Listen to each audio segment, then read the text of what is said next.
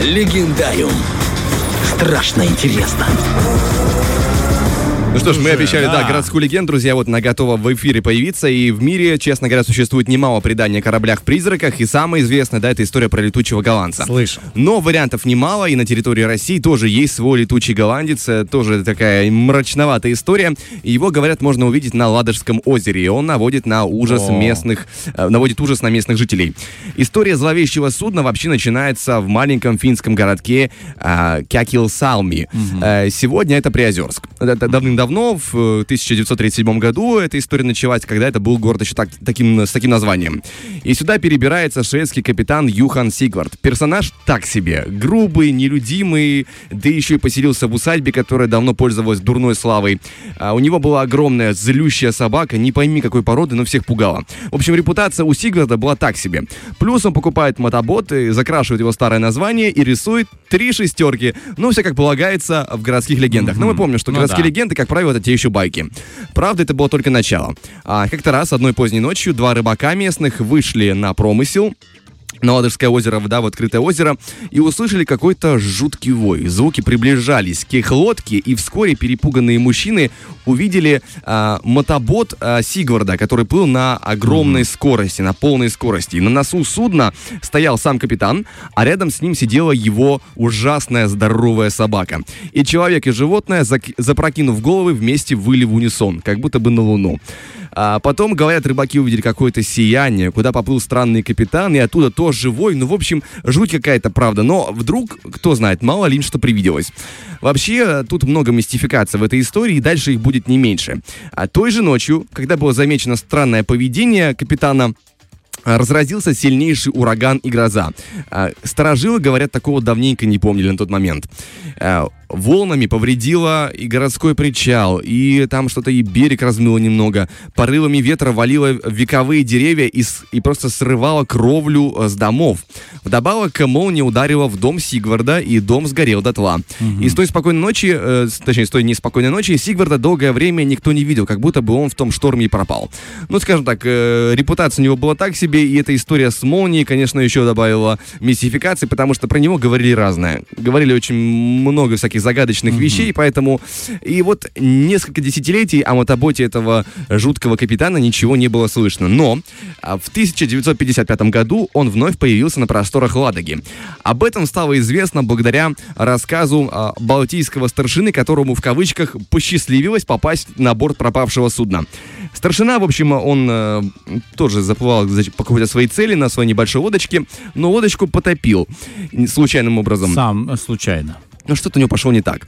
И неподалеку от того места, где он э, оказался, он увидел мотобот. И э, на борту у него были едва различимые три цифры. Но это было во тьме, и бедолага доплыл до мотобота как можно быстрее, потому что вариант спастись Ну да. залез Да. на него, и бедолагу охватил холод, по крайней мере, так он рассказывает. Обстановочка была так себе. А, как говорят, старшина увидел на борту тину, засохшие водоросли, никаких людей, только одна высокая странная фигура. Старшина подошел поближе и спросил, мол, «Ха, куда плывем, да, мотобот что стоит, да? И грозная фигура сказала, что судно идет в ад и разворачивается, и оказывается, что это был скелет в одежде. Вау. Видимо, у Сигварда что-то пошло не так в ту ночь. Да, в общем, печальная история. И, ну, опять же, кто знает, э, что могло привидеться. Потому А. что впечатлительные люди, они бывают разными. А человек-то всего хотел предложить ему там за 500 рублей до Приозерска. Не согласился? Да, но я, честно говоря, склонен во все это не верить, потому что, опять же, ну, могли ходить байки про этого капитана, про пропавшее Конечно. судно. И, опять же, ну, честно говоря, я склонен в такие истории, в принципе, не верить. Но, тем не менее, старшина почему смог это рассказать? Потому что, как только он увидел этот- этого скелета, он мгновенно выпрыгнул с мотобота и поплыл куда подальше. А, ну, вот такая для него была история. Да-да. Поднял лодку со дна и поплыл дальше. Не-не, он, он- он просто уплыл, а п- потом а, в этой истории есть разночтения. На одних сайтах пишут, что мотобот тут же исчез. Ага. Некоторые, что он уплыл так быстро, что мотобот пропал из виду. В общем, непонятно. Но опять же, какая-то мистификация. Э, Тем не менее, после этого случая зловещий мотобот люди стали встречать время от времени в самых разных районах Ладоги. Многочисленные очевидцы рассказывали, что чаще всего он появлялся а, в предрассветных сумерках. И вот одна из наиболее свежих историй, которая была в феврале 2010 года. В общем, а, в озеро унесло, а, я так понимаю, скорее всего, по Неве, или либо, может быть, там есть какие-то части оз- озера, которые э, промерзали сильно. Но, в общем, а, в озере оказалась отколовшаяся льдина сотнями рыбаков. О, Любители зимней рыбалки решили отправиться половить рыбку на льдине, но, видимо, лед треснул и льдину понесло по воде. В общем, им пришлось ждать спасения несколько часов. И когда же вертолетами бедолаг перенаправили на берег, а некоторые из них стали ругать спасателей. Мол, а почему за нами выслали только один древний мотобот, который взял на борт всего-то четырех человек?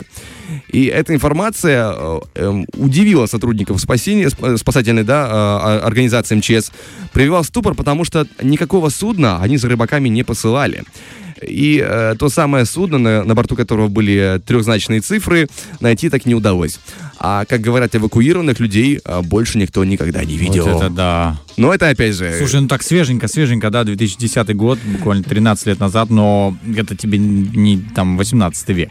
Посмотрим, да, ну, конечно, это опять же история из интернета, и я подтверждения нигде не находил, поэтому мы сами понимаем, что это, конечно, очень интересная легенда, жуткая э, про летучего голландца, который, скажем так, э, на СНГ пространстве, но тем не менее, это интересная история. Слушай, спасибо большое, Влад. Очень интересный, как всегда, завораживающий. И особенно завтракать по твоей истории, если кто-то сейчас завтракает. друзья, Завтракать едет. под это не Ну, надо. уже поздно, да, чуть для завтрака. Но вдруг вам на работу чуть позже, или вы едете в машине. Ну, достаточно интересно и разнообразно. Спасибо большое. Фреш на первом.